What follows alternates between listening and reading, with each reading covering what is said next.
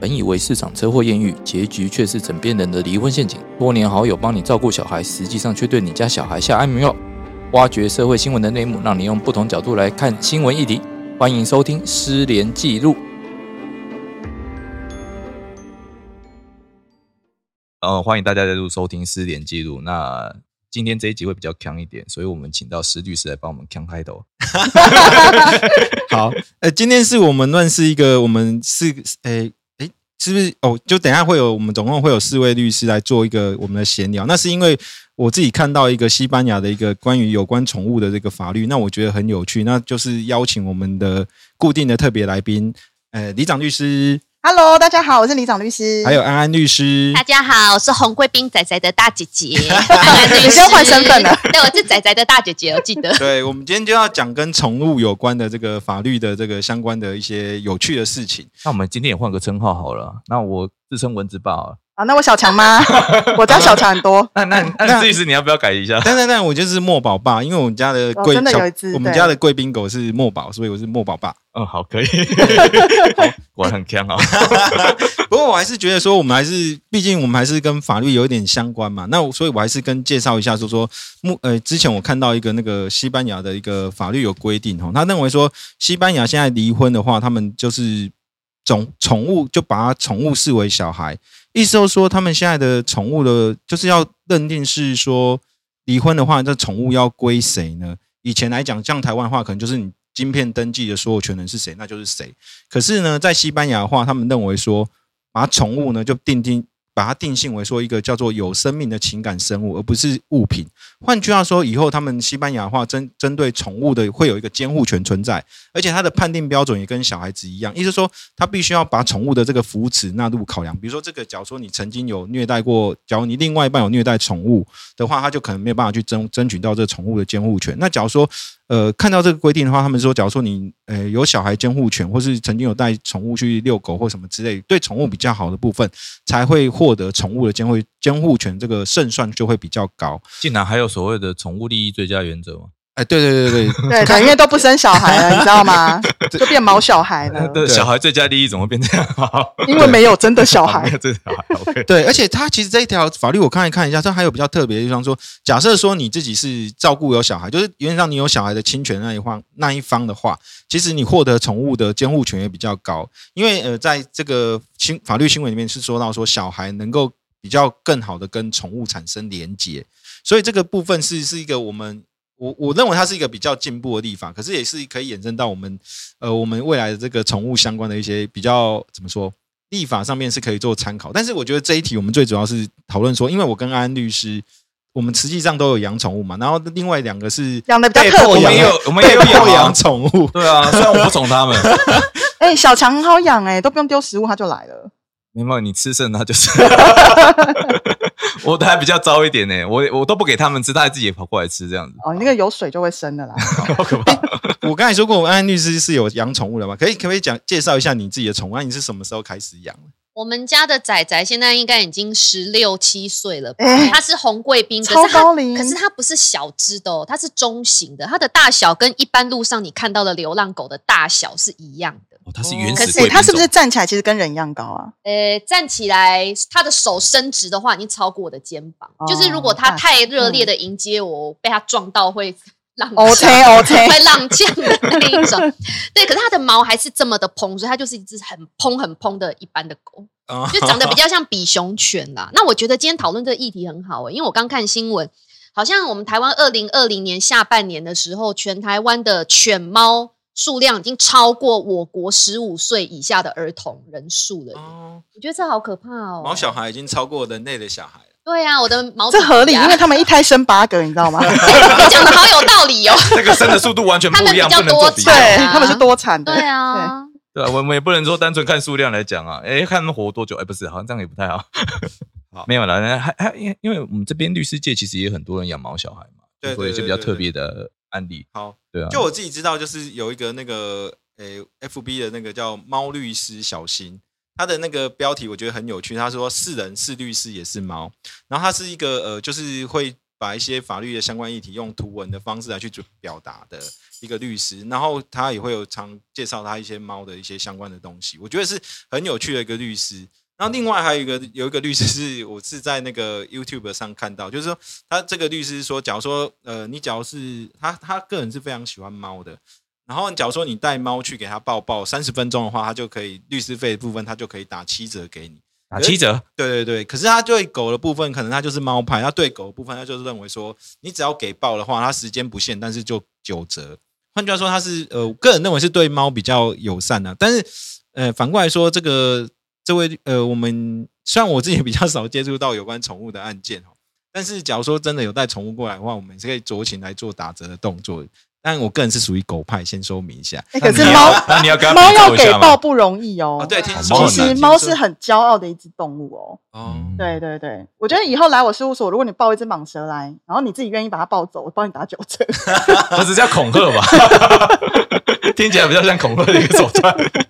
因为其实我刚刚有在想到一点啊，你说那个西班牙的法律嘛，我有有个疑问哎、如果我养哈姆太郎怎么办？哈姆太郎哈，就姆仓鼠太啊郎是哦仓鼠啊，小鼠很鼠啊。可爱欸耶。对啊，那如果说你我不我是不知道，如果是那个什么哇宠物最佳利益的话，然后那如果今天我们大家都照以以前一般的格式哦，就说哦，大家都用猫狗来算哦，那你平天把它带出去散步，我要怎么带那个仓鼠去散步？仓鼠好像有一个有一个跑的那个轮子嗯，他们喜欢在里面跑就那轮是子。每个宠物应该有它适合不同的方式，对对对比如说嗯你猫不太可能说说像猫，一般人是比较把它少数把它练着说去遛猫的。那我通我常看过哎、对对，但是叫我说它小是猫不能遛啊，对，但是哦对但啊是小比猫较不好比较比较少的。那那我说，所以每个宠物都有它不同适应的方式。那事实上你你我反而不配合它适应的方式，你反而是一种虐待哎、。可是我觉得这样法官真的好难做、很难做，你要了解动物，哦，还像要狗，了解某一种你知道狗每一种动物的习性。狗尿尿是一定要把脚抬高，哎没有啦，没母有狗不。用啦，母狗不用吗？啊母狗 母狗没有啊狗才没要有没有没有你啦真。的没有养过狗，而且狗我养过，可是我家那一只是公的，公狗也不一定要抬脚 尿尿。可是它都抬，而且抬超高。哎它是不是那个我爸没教好比较早淹掉，是不是？它没有烟呐、它后来就跟母狗跑了， 我们就找不到它了，就是因为我爸没有把它淹掉，生气。你看它闻到闻到外面费洛蒙就跑走了，这样对，子。真的真 的外面的狗比较那香宠。物结扎又是另外一个问题 啊。很重要。对对对对。对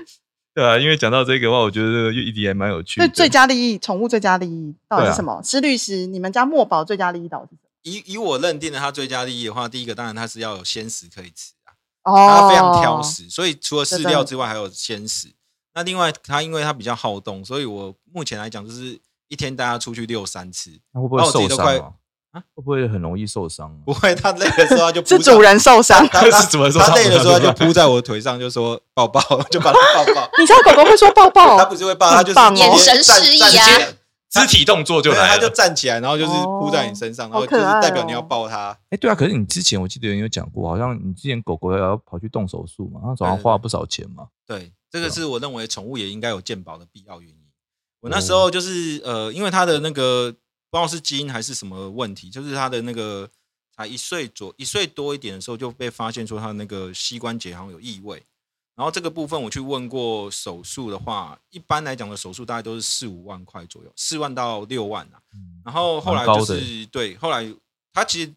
后来就是动了一个手术，大概就是我记得好像总共花费好像五万多一点。不过刚好那时候我有买那个宠物保险，所以是保宠物保险是有帮我支付掉这一个。可是其实就相关，假如说就一般看健保的这一块来看的话，它的费用其实是比人去看医生还要高的。对啊哎、，其实跟大家分享那个宠物保险很有趣耶、我觉得也跟那个听众讲一下，其实目前猫狗啊这种动物啊，虽然我们都认为那个是毛小孩，它的生命，可是目前在法律上我们给它的定义是物哦，嗯，是动产是物，我相信很多人可能没有办法接受这样概念啊。啊，我觉得可能也是因为这样的关系，你知道那个宠物保险内容跟车子保险有一点点像，你 知道吗？照超你车你险就就对了你，就你就想象你的，对它其实是产所以它是产险吗？ 产很产险的类像别产险的类别，哦你就想产险不象保证续保你哦想象那一只狗就像一部车一样，它有可能会撞到人，它可能有伤害人，所以宠物保险除了医疗的项目之外，它还会去理赔，比如说你的狗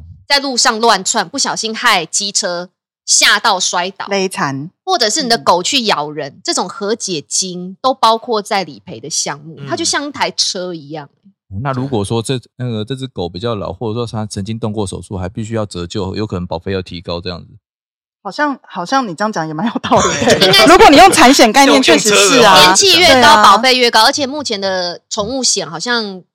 太老的猫狗都不给保啊，又又有点像哦很危人。险嗯，对高风险族群，也不是，就我这一像点很像人寿保险啊，就是对高龄者也都不承保了。对对对，他们有些是好像八岁以后的猫狗的话，假如要保的话，他们要好像要有一些特殊的规范。那有些就就是，除非你之前一直保他们的这个保险，不然原则上有些到八岁之后，他们保险公司就不承接就了。新保单他就不让你进来。对对对对对，但续保它可以保到十岁、十一岁。对它续保好像有些最高可以保到十五六岁，但我不确定。哦但是反正这部分就是说，宠物保险的话，就是假如说你有养宠物的话，我个人认为宠物保险是一定要，因为其实宠物保险其实像我们人的，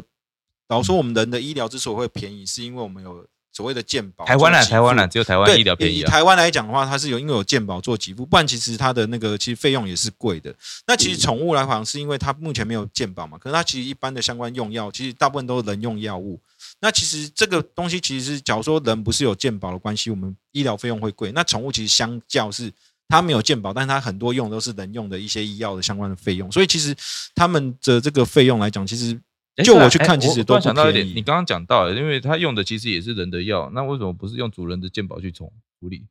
因为它 是因为它是物物啊。啊，物附属于主人啊，哦，你这个是法学见解也是不错 等一 下啊。那那你新的的东新建你的东西，但是健保法没有没有附属物也 可以，对恶，它就是人，它一定要人那。是我手脚的延它伸啊提。供医术的对象一定是人，所以要突破的话，可能就要像西班牙这样，就是立一个法规，把毛小孩列为特殊的有感情的物，才有办法突破了。了。哦对啊，要不然的话，可能就是说，哎，那你这样啊，这当做主人在买药也不行。我好像也它对啊现在就是因为被当成不能够物，理赔所以你任意的繁殖丢弃，其实目前就是也真的罚的很少哎、欸其实台湾动保法有在就是渐渐朝向嗯趋严管制啦，也可能尽量让它那个繁殖禁止啦。然后说现在已经渐渐少发那种繁殖的许可证这样子，是没因为错啦。让你卖的话也不好卖了这样子但，私下繁殖的其实还是抓不住很多啦，很对多。我记得上一集节目那个我们讲到遗嘱的时候，那个李长律师有谈到说，类似呃，好像有说有遗嘱要给这个把他所有的遗产丢，有给那个流浪动物这个部分。哦，对对对 对对，对我有一个客户啊，他就很有趣，就是他也没有小孩，然后他也没有配偶，那但是他就说他的遗嘱内容是他想把他剩下来的三百多万全部都捐给，就是成立一个公益基金，然后他要全部拿来照顾这些毛小孩。可是问题是，呃，第一个就是我们的信托，它的如果要成立信托的话，我们信托的对象或受益人，他都还是必须要是人，嗯，要是所个以权利主对体，你不特定的多数的毛小孩，在法律上目前我们把它认定为不多数呃非特定多数的物，嗯所以他没有办法成为就是他的受益人。那这样的情况底下，其实他的他的想法在台湾是做不到，虽然在美国是做得到的，因为我记得日本其实也有相关规定，啊对，这我们美研哎、究其实过。日本因为它已经通过了一个法案，是专门在讲一个宠物信托，嗯但是它信托的对象是说，它就可以让宠物成为就是被照顾的那个受益对象，所以它就是这这，我就觉得台湾的法律就是有点落后啦。然后那其实也有一些方法可以绕道啦。可以，哦你可以用让安养信托的方式去对照顾类似那它种，东西，对，但是这就要真的要特别的咨询过律师，因为其实安养信托里面的条款怎么去设计，以及说就是这个受托人他如果产生什么状况，你要不要有要不要有什么风险的控管的机制？其实其实我跟你说，你去找银行，银行也能做，但是银行的那个条款都是自治的。那你找律师的好处就是说，律师可以为你量身打造，帮你去跟银行谈。那如果这个银行又是这个律师事务所常常就是接触的，其实改的这个部分，银行也会蛮 OK 的。所以我觉得在这边，如果你真的很照很在乎死后你的宠物到底要怎么去处理，我真真心的觉得大家要好好的找懂这方面的，像我们的这个施律师来好好的咨询，因为他就很很有同理心，他知道你在这边你在乎什么。对那啊，像我的话，可能我们家小孩都照顾到就跟母狗跑了，就是我们可能 是一个就是不尽责的这个主人这样子。好没有啊，呃其实我有在想哎、因为之前我就有做一下研究，就是说，哎、如果在台湾的话，哦，要怎么做到让人家让这些宠物的主人愿意说哦花钱来去做一个这样的宠物信托照顾，因为很担心说自己哪一天怕出生什么事情嘛。嗯，哦，但我们这集本来就是要讲腔的，所以我们那时候我就直接讲比不较要呛讲的那么部分正式，是 不对，我讲比是？ 较强的部分，就想说，哎、很简单，你钱给我，我帮你照顾，这样就好了，然后顺便照顾我自己。 没有，其实这种这种东西在受托、呃人确实要拿到一些费用啊。对啊，啊，变成是说，但现在会卡在一个问题啊，就是说受诶、委托人会觉得说，哎、我照顾宠物就是这一笔钱，那还要再加上你的费用，变得我不愿意负担。其实这个就是大家观念一定要改变，因为你在想哦，你捐钱给 NGO，希望他们去照顾一些儿童啊什么的。那其实重点是执行的人，执行的人如果他执行的很好、很正当，被照顾的人也会很舒服。所以这种行政管理费用，其实大家一定要把它算进去。而对且，嗯啊，可是有时候很奇怪啊，就组织越大，它的人事费用就越大，然后最后给小猫小孩可能就这么一点点，这个可能里面有一些就是有问题了。是猫腻在那边的。对啊我是觉得啊，因猫为腻其 实我我是觉得，其实我们刚好应该是说，讲到这边的时候，不管是说，哎，是宠物信托，也是针对说，哎，我们主人事主这边，假如要说怎么过过世的话，那我们现在是不是可以回到是说，呃，就宠物的部分，它假如说，其实现在目前的宠宠物的死亡后的怎么处理，其实也是一个，就我知道也是一个蛮热门的话题呀、就是宠物的话，它的哦，那个以前你不是有说句灵骨塔谚语生前吗契约吗？什么死猫掉挂树树头，头然后死死狗狗放放水流，流啊对不对对？嗯啊很多乡下都还是这样处理。现在想对还是有哦。可是啊我觉得啊我们可以来问一下，怎么正确处理方式？不是，我我就我想我跟问说，现代方法是什么？我跟你说，我爸以前就是错误的方式。以前我们家狗前前一只，他就偷偷拿去郊区把它买了。啊，其实这样是不行的耶。其是实要放水流，对不对？哎、也不 是，因为我觉得这个很难过，因为又回归到目前我们认为它是物，你知道吗？对其 实嗯，动物的尸体在我们的法规上，它就是一般废弃物、欸所以，当你家的宠物死亡的时候，基本上你目前其实台北市的话，粗分为三种做法，因为它是一般废弃物嘛，所以基本上你就放在黑色的 垃圾袋里面，把它包好，交给垃圾车的人。啊，成这样员这样做，特别，你要特别跟他讲，这个是宠物尸体，哦由他们去收。对那基本上他会，我不知道台北市正确的火化方式是怎么样，我不知道它是不是跟一般垃圾一起烧掉、欸。有一些县市是跟一般垃圾一起烧掉那，他会给你设例子吗？猫的当然设是立不会。哦会烧得出来吗？烧得出对来，然后烧得出来。另外一哦真的种有做法呀，但是各个县市就不一样了，因为台北市动保处有另外说啊，其实大家都知道，现在猫狗已经，其实你要说它是物，台湾民众普遍不会接受的啦。嗯哦，那是可能我们台北市也比较有资源，所以我们动保处有另外接受说，如果是猫狗的尸体的话，你可以送去台北市动物之家，他们那边有专门的焚化的服务，在内湖那他会有一连串的念经，然后不会帮你挑哦，也不会，它它它的差别就是只是说不帮是你跟好好的火化。嗯它不是跟一般垃圾一起火化掉的，可是它也不会给你骨灰，因为它是累积一堆动物之后一起烧哦再，烧，所以你也嗯拿不哦到。然难怪后我最近走在路上就常常看到有这种类似的那个火化服务，宠物火化服务。对，那动保处也特别讲说，动保动保处的网页还特别讲说，我们是东咒会一起烧哦。如果你想要个别烧，你想要有想要它的尊严骨的灰个别话烧，找民间啊的那请你去找民间的宠物的业者，嗯而且哦据我所知，民间宠物的业者目前没有一个母法规定，因为我们的殡葬管理条例管的是人，不是动物，你知道吗？嗯那当然，某一些县市走的比较前面，它有专门宠物尸体处理的那个自治条例，它有去规定说。宠物的殡葬业者应该要怎么样？可是不是每个县市都有这样的规定啊。那每个县市去做这样的规定，其实他们初衷也未必是因为尊重动物怎么样，他们只是认为说宠物的尸体，因为现在养宠物人太多了，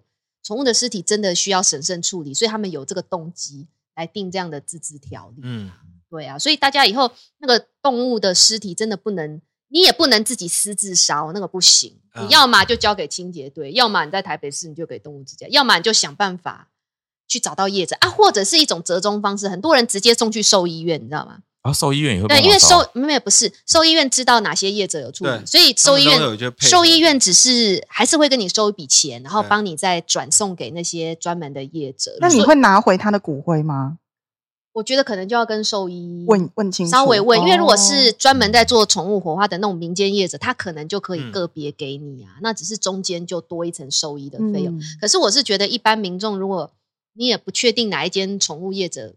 火化业者比较好，你干脆就透过兽医院，其实我觉得是比较嗯，欸可简是便我安我觉全得这一部分的话，如果管太严也不太好，因为每个人对于猫狗哦，我这样讲的，我定义我我可能讲不不是一样我讲啊猫狗，是因为有的人不觉得那叫宠物，哦，有的人就觉得说啊，这不过就是我家看门狗，所以他并没有宠它，我哪有宠它？